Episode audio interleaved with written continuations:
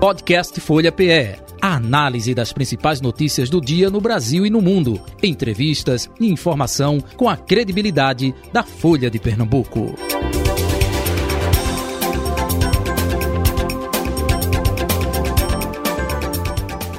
Começando o Folha Política, segunda parte para você aqui no Conexão Notícias.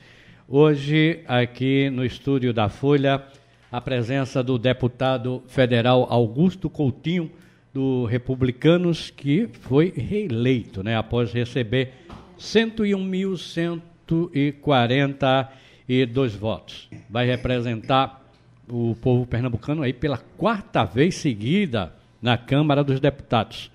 Augusto Coutinho é autor da nova lei da adoção, que foi promulgada em 2017.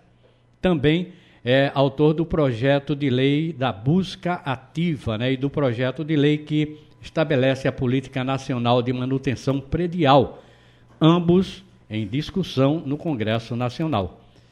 Deputado, seja bem-vindo aqui ao Folha Política no Conexão Notícias. Obrigado, Nenel, obrigado a, a, a todos os ouvintes da Rádio Folha, é um prazer enorme estar aqui, queria cumprimentar a Carol, que também está aqui na mesa conosco, e dizer que é um prazer muito grande que a gente possa vir aqui na Rádio Folha para conversar um pouco, para debater. Eu estou à disposição. Com a gente, Carol Brito, que é subeditora de política da Folha de Pernambuco. Bom dia, Carol. Bom dia, Nenel. Bom dia, deputado. É um prazer para mim também estar aqui com vocês hoje. Ok, então vamos lá. Ah. Deputado, é, o Brasil saiu mais uma vez bastante dividido das urnas esse ano, né? A eleição mais apertada da nossa história. Como é que está a perspectiva sobre é, desse novo governo, né, que assume agora, e de você finalmente ter uma pacificação, visto que a gente já vê alguns movimentos de rua, né, bloqueios de estradas. É, qual é a perspectiva para esse novo ciclo, deputado?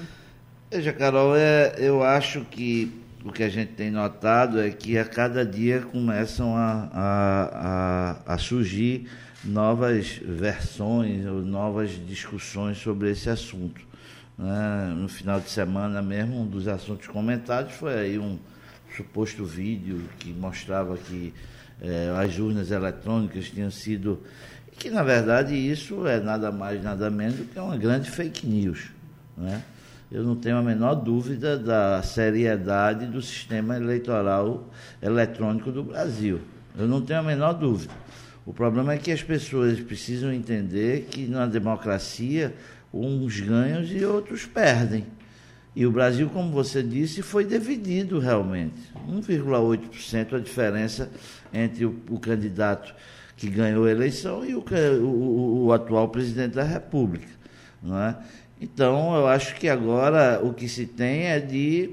É, o que se tem de fazer é tocar o país para frente. A eleição passou, acabou, teve o resultado, foram os eleitos. Não tem que ficar mais querendo travar um terceiro turno aí de um grupo de radicais querendo paralisar o Brasil por causa dessa, dessa questão. Então a gente não pode permitir que isso aconteça. E o que a gente vê, na verdade, é isso acontecendo. É óbvio que você vê também, em muitas ocasiões, o judiciário extrapolando, ou seja, a, a, a, sua atuação, né, especificamente o ministro Alexandre Moraes. É, entendo que, que existe sim é, é, é exagero por parte da, da, é, da, da, do ministro em algumas decisões, né, que eu questiono que pelo menos você, você é, eu costumo dizer que é, decisões judiciais você cumpre, mas você pode divergir delas, né? Mas eu acho que o que a gente tem de fazer para um Brasil melhor é entender que a eleição passou, tiveram os ganhadores e o ganhador agora tem de governar e a gente tem de, pela democracia, respeitar esse resultado e aí deixa que daqui a quatro anos vamos ter mais eleição de novo. E quem tiver, quem fizer um bom governo não fizer, vai ser reeleito ou não. Não é? assim que funciona a democracia. Mas, ora, como é que pode se questionar a urna eletrônica se você teve candidatos, por exemplo, que ganharam eh, vinculados ao presidente da República, que ganhou a, a, o maior estado do Brasil, que foi São Paulo, por exemplo. Então, a urna foi fraudada só para um candidato no Nordeste? Isso não faz sentido. Né? Isso não faz o menor sentido. E os deputados que foram eleitos? Foi fraudado também? Eles não tiveram esses votos que a urna apresentou? Então, isso é uma discussão que não cabe nem discutir. Né? Quando as pessoas vêm para mim para questionar, ah, e esse vídeo, isso é fake. Eu não tenho a menor dúvida que seja. Entende? Porque é, eu acho que isso é, é uma coisa montada por um grupo radical para desestabilizar o país, como a gente viu acontecer nos Estados Unidos, por exemplo, no episódio do Capitólio. Para as pessoas ir para a rua para pedir é, a volta do regime militar é uma insanidade mental. Não é uma pessoa que faz um, um assunto desse. E o pior é que você vê pessoas, pessoas de um bom nível, pessoas que pensam, pessoas que muitas vezes dirigem empresas e tudo mais, e com esse pensamento. E eu acho que, que não tem regime melhor do que a democracia, seja ela exercida por que, que é, eu disse, que ideologia política, de direita, de esquerda, de centro, de cima, de baixo, como quer que seja. Mas a democracia é a melhor que tem. É como é que a gente mantém, deputado, o clima de estabilidade diante dessas tentativas de a, agitar as instituições, né, de descredibilizar as instituições. A gente viu, por exemplo, o senhor falou da questão do TSE, e há muitas pessoas que, que criticam que o TSE está exagerando um pouco na dose. Por exemplo, essa questão das urnas eletrônicas, esses questionamentos que, é, que tiveram no fim de semana, o TSE voltou a suspender aí só com a canetada as contas de muitas pessoas, né? O principal, mais polêmico, eu acredito, foi o do Marcos Sintra, né, que é o vice-presidente da FGV. Então, como a gente vai fazer para administrar essa dose aí de combater, de manter a credibilidade das instituições, mas também combater essas fake news? É realmente. Eu acho que é fazer as instituições funcionarem, porque é, o próprio judiciário, ele se ele se excede, ele vai ser cobrado pela, pela sociedade, pela população, pelas pessoas, por vocês, jornalistas, eles vão ser cobrados. E ao serem cobrados, eles vão refletir e eles vão se enquadrar dentro do que como deve fazer. Não é? é natural que essa interferência ou esse enfrentamento que, é, que a gente viu no decorrer dos últimos anos entre é, entre é, entre esquerda direita. é, entre esquerda e direita e entre as instituições brasileiras né? A gente viu muito. É, ora o executivo contra o, o legislativo ora o executivo contra o judiciário. Então a gente via muito viu muito isso no decorrer desse desse desse último governo desse governo que está se findando. Então eu acho que que é, isso deixa rugas, é, deixa máculas, deixa mágoas, deixa, deixa uma relação muito ruim. O tempo vai se encarregar de cuidar disso. Não é? Agora, eu acho que as instituições funcionando, e aí o Brasil tem, eu acho que hoje, uma democracia amadurecida para isso, as instituições funcionando, isso volta ao, ao normal essas pessoas que perderam e, na verdade, exercendo o Estado de Direito que tem de ser feito. Ou seja, há os mais exagerados o uso da polícia. Polícia é para cuidar de quem está tá extrapolando a lei. Se você pede a volta do regime militar, da intervenção militar, você está extrapolando a lei e tem de usar a lei para enquadrar esses malfeitores. Né? Então, eu acho que as instituições funcionando, eu acho que isso se resolve com o tempo. A gente tem a sorte, precisa também ser justo. Me parece que, pelo menos oficialmente, o presidente da República não está incendiando esses movimentos. Né? Isso não, isso não é, pelo que eu vi, fez um, uma declaração é, é, tardia, mas uma declaração equilibrada não é, do processo eleitoral e é, o que eu vejo, não sei se vai mudar esse cenário, mas é que o presidente está quieto, junto com seus filhos, quieto, no, no, sem incentivar, pelo menos publicamente, essas movimentações. Agora, deputado, vamos para a pauta aí do Brasil Real, então.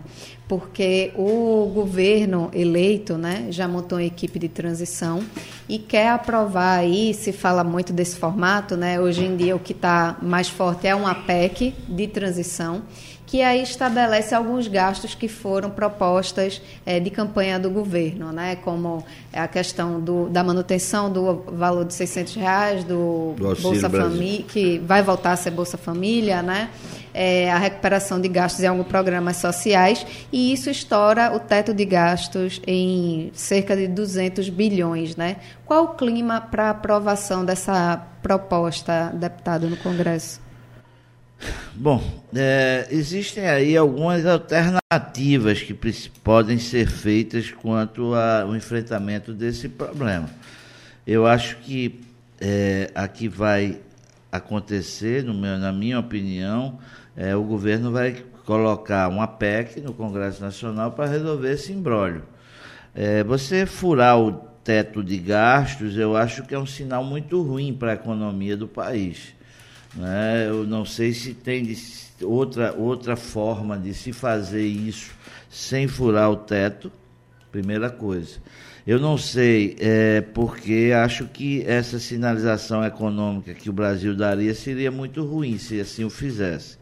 Mas acho que isso vai, ser um, vai se encontrar uma solução dentro do parlamento. Não acho que seja nem o presidente que está saindo, nem o que está entrando vão querer bancar isso que não seja passando pelo parlamento. Daí minha opinião que vai fazer com que a gente consiga no parlamento encontrar um, um, entendimento para essa questão, para manter o que foi, o que foi prometido, para manter, é, ou seja, diante do momento que o Brasil vive com muitas pessoas com fome, e eu acho que aí a gente precisa, vai, vai encontrar dentro do parlamento uma solução para isso. É, deputado, outra questão bastante polêmica aí envolvendo esse novo governo e o Congresso é o orçamento secreto. Né? Lula, durante a campanha, chegou a falar em algumas vezes em revogar, depois em mudar. Tem também uma judicialização aí no STF. É como se houver essa questão, o senhor acredita que é possível revogar o orçamento secreto? Como é que fica essa. Eu acho, Carol, com toda franqueza, é, e eu até falei pouco sobre isso na campanha para não parecer politiqueiro, mas agora que já passou, eu vou dizer muito claramente aqui o que, é, é, o que eu penso. Eu acho que essa questão do orçamento secreto foi, na verdade, um empoderamento que a própria Câmara dos Deputados fez e o governo, de uma forma é, atabalhoada, aceitou. E o presidente Bolsonaro aceitou porque ele traz para o governo o poder, ou, desculpa, ele traz para o parlamento o poder de definir, ou seja, emendas é, de, é, de relator. E o que é que você acontece isso na vida real hoje em Brasília? Acontece muito, você vai conversar com o ministro, levar uma demanda de fazer o canal é, do sertão, por exemplo. Gente precisa fazer o Canal do Sertão, com uma obra importante para você revitalizar uma boa parte do sertão com condição de, de, de crescimento econômico e tudo mais. Você chega para o ministro e diz, eu, eu, eu acho ótima a obra, agora arruma o dinheiro. É assim que funciona. E eu acho que não é legítimo, porque eu acho que um presidente da República, quando ele está eleito pelo povo, ele tem a legitimidade de decidir quais são as obras prioritárias que o governo deve fazer. Então, hoje você tirou do Poder Executivo essa legitimidade e passou para o Legislativo que o fizesse. E a isso pode haver distorções. Portanto, eu acho que deve se voltar ao sistema anterior. O, o, presidente que foi eleito, ele tem de ter a legitimidade de ter o poder da caneta para dizer onde ele vai fazer as obras, aonde ele vai botar o dinheiro. E isso é, se desvirtuou. Portanto, eu acho, e essa é a minha opinião, eu tenho vários colegas que pensam como eu, entende? Então, é, é, não, não, existe uma coisa que eu acho que vai ser reformulado isso também. Eu acho que será. E o melhor que, ser, que acontecesse era que fosse, inclusive, pelo próprio parlamento, no entendimento com o governo federal. Entende? Eu acho que esse seria um caminho é, melhor. Porque eu volto a dizer, o que está por trás disso, na verdade, e todo mundo fala, secreto, corrupção, não sei, não estou falando de se ele é secreto e se ele é. Porque também não é, não é secreto.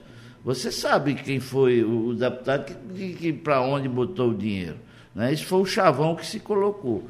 Mas segundo, é que eu acho que quem tem de ter a legitimidade de dizer para onde vai fazer as obras com o dinheiro que é, é o presidente da República que foi eleito pelo povo pela maioria do povo brasileiro. Seja ele quem for, ele tem de ter essa legitimidade para fazer. Como é que você pode ir no, ministro? Procure saber com qualquer deputado.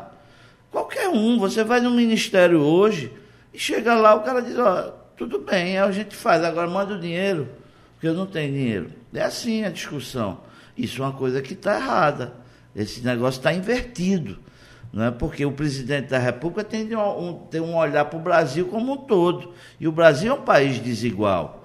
O Brasil é um país que, que precisa que o poder público é, ajude mais as áreas, as áreas desprotegidas, que sempre foram desprotegidas, como, por exemplo, o Nordeste, em relação ao sul do país. E o presidente da República tem de ter essa legitimidade de botar o dinheiro aonde precisa mais. E o presidente hoje não tem. Tem que mudar, tem que voltar para como era. Agora, deputado, é, só indo mais para a questão do seu partido, né, o Republicanos, ele esteve é, na coligação que apoiou a reeleição de Jair Bolsonaro, né? Mas o partido também já teve aí um diálogo, principalmente com o governo Dilma na, é, durante as suas gestões. Como é que o senhor vê a posição dos republicanos agora nesse novo governo? Carol, veja, eu acho que, eu não tenho dúvida que o presidente eleito, com a experiência que tem, ele vai governar com o centro também. Ele não vai governar com a esquerda só. Precisa, né? Ele tem que governar. E, na verdade, as pessoas acham que isso, volto a dizer às vezes, que isso é depreciativo. E não é depreciativo. A eleição de dois turnos é exatamente para isso a eleição de dois turnos é para que o, o eleito forme maioria para governar. E ele recebeu o apoio do centro agora, o presidente eleito recebeu apoio do centro. Então, não acredito que ele vai ter nenhuma dificuldade, nem com o republicano. Ele, ele acho que, pelos sinais que a gente vê, por exemplo, o PL vai de fato, é, a sua boa parte dos deputados que foram eleitos na onda do presidente Bolsonaro vão, vão para a oposição, eu acho que assim tem de se fazer mesmo, não é? Quem, quem foi eleito com o discurso de Bolsonaro tem de defender o discurso de Bolsonaro, né? Mas tem um grande grupo aí de deputados que é de centro, que, muita, que inclusive no decorrer da eleição o, o presidente Bolsonaro quis levar como se a sua bancada tivesse aumentado, e não era isso. Né? Tem, ali tem muitos deputados que, inclusive, não votaram com o presidente Bolsonaro. Então, eu acho que é completamente natural que ele vá buscar nos partidos de centro eh, esse apoio, essa estabilidade. Eu acredito que o republicano deve fazer, porque você lembrou muito bem, o próprio Marcos Pereira foi ministro da Indústria e Comércio da presidente Dilma. Então, eu não, não vejo que isso tenha nenhuma dificuldade é, quanto a isso. Elegeu o partido o governador de São Paulo, o, o ministro Tarcísio. E também o próprio ministro Tarcísio já disse que vai ter entendimento com o governo federal, ou seja, ele não vai governar para fazer oposição.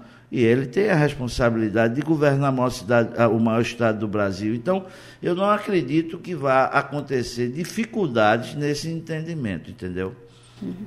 E, deputado, outra questão que começa a surgir ali no Congresso é, novamente, a, o debate sobre a formação de novas federações. Né? A gente já vê é, muitos partidos, por exemplo, que não cumpriram a cláusula de barreira e também partidos que perderam força querendo se unir aí para ter é, maior poder no Congresso. Como é que isso pode mudar a correlação de forças é, no parlamento, Augusto? Carol, eu não eu não tenho tido, e essa, eu estou indo para Brasília hoje, e aí eu vou ter um termômetro melhor dessa questão. Mas eu, pessoalmente, acho que isso não vai avançar, exceto com os partidos que não cumpriram a cláusula de barreira.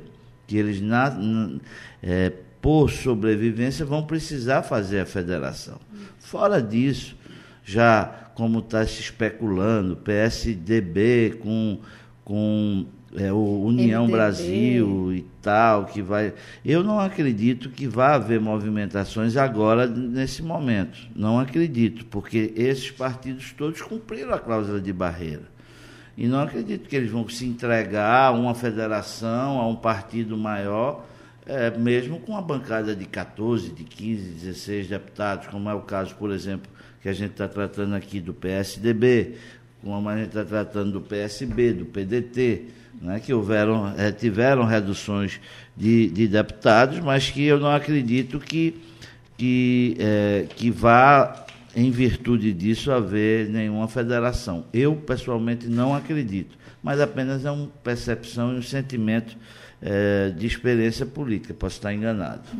E como é que está o clima, o ambiente para a eleição é, da nova mesa diretora e principalmente é, do novo presidente da casa? Né? O senhor vê um consenso ali em torno do, da reeleição de Arthur Lira? Bom, Arthur é, é, é um, é um bom presidente, é um, um presidente é, que é acessível, né? É, e Arthur, ele tem uma boa relação na casa como um todo, né? Acho que teve também equilíbrios, apesar de algumas vezes assim é, se posicionar muito, muito claro, ou seja, do lado que ele defendia, que era o lado do presidente da República, natural, mas sempre teve muito equilíbrio na defesa da casa e das instituições. Isso é importante ele é um forte candidato. O presidente Lula, no meu entender, dá um sinal muito sábio. Né? Nos primeiros dias, logo, ele disse: a gente não quer disputar a eleição, eu não vou quebrar aqui, quebrar é, lanças para fazer um presidente do PT. Isso já é um sinal claro de que ele não quer entrar no parlamento dividindo o parlamento, ele quer juntar. E eu acho que é sábio isso. Agora, é possível, e outros partidos também vão querer ter o presidente da casa. Outros partidos que podem se juntar e fazer um entendimento para contrapor ao, a, a Arthur Lira. Mas eu acho que é uma coisa que é natural que aconteça, é bom que aconteça também, porque eu acho que você precisa, é, essa hegemonia de, de, de um nome só é muito ruim no parlamento, não é? E eu acho que, é, é que isso acontecendo é, vão ser dias bem movimentados mais adiante. Né? Tem algum nome que já incorpore aí esse projeto alternativo, deputado? Não, não vejo ainda é, nenhum nome que, que, que, que, que vai ser colocado, mas acredito que vai se construir isso, porque é muito simples, você pode chegar ou seja, um, um, grupo de partidos que tenha um nome que seja de um trânsito bom na casa e que chegue para o PT e diga, ó, a gente junta tudo aqui, já partidos de centro, junta tudo aqui para fazer um projeto contra o projeto do PL, ou seja, desculpe, do PP, de, de, de, Arthur, que teve, como eu disse, ali, aliado e alinhado com o presidente Bolsonaro. Então, é, isso pode acontecer, é possível que aconteça, não é? é o presidente Lula vai estar com, com, com o Bolsonaro hoje ou amanhã em Brasília, não é? E acho que se de fato essas sinalizações que o PT deu de que não quer interferir o, oh, desculpe, que o presidente não vai interferir na eleição da mesa, eu acho que isso é um sinal claro de que o presidente, inclusive, está já na busca desse centro democrático que ele precisa para governar. E, deputado, trazendo aqui a discussão para o âmbito local, né, a gente tem um novo ciclo aqui em Pernambuco com o governo Raquel Lira. Né? É, o senhor, inclusive, chegou a parabenizá-la pelo Twitter, né, desejar é, um bom governo. E qual é a perspectiva que o senhor vê para essa nova gestão? Eu acho que, que, que Raquel é uma, uma gestora qualificada, eu não votei nela por questões partidárias é, é, mas é uma, uma boa gestora. Eu acho que Pernambuco está entregue a uma pessoa qualificada. Isso nos dá tranquilidade. O ciclo é normal, é o ciclo da política. É, é uma hora é um grupo, outra hora é outro, e isso muda, e é bom que mude, é importante que haja essa alternância de poder. Ela vai pegar um Estado arrumado. O governador Paulo Câmara vai deixar o Estado de Pernambuco completamente arrumado. Inclusive, acho que o governador foi muito injustiçado nesse processo eleitoral, né? e a história vai mostrar o, o, o, quanto, o quão importante foi a sua gestão em Pernambuco nessas duas. Pernambuco se estruturou, momentos difíceis se passaram, o governador conseguiu deixar o Estado de pé. Nunca a gente viu em Pernambuco atraso de funcionário, nada. O Estado teve todo o tempo todo com todas as dificuldades. Depois ele conseguiu fazer um caixa, fez uma atuação de pandemia impecável, tanto é que Pernambuco foi o segundo estado no Brasil que menos morreu-se gente, e não se tratou disso no guia. Ninguém falou disso no guia, o que eu achei um grande erro. Não é? Então o governador levou pancada de todo mundo. Né? Todo mundo queria dar pancada no governador, que era uma injustiça, no meu entender. E a história vai mostrar isso, você vai ver. A história vai mostrar. Paulo vai deixar o governo de Pernambuco com a educação da, da, das melhores do Brasil, né? com muita, muito investimento nessa área, com a, a, a, a saúde, apesar de muitas dificuldades, não pode querer se pegar a saúde com o teto de uma chuva que caiu no Hospital da Restauração, pelo amor de Deus. Né? Isso é um episódio que acontece na nossa casa. Na nossa casa, às vezes, se vem uma chuva muito grande, tiver um vazamento, o teto cai de gesso.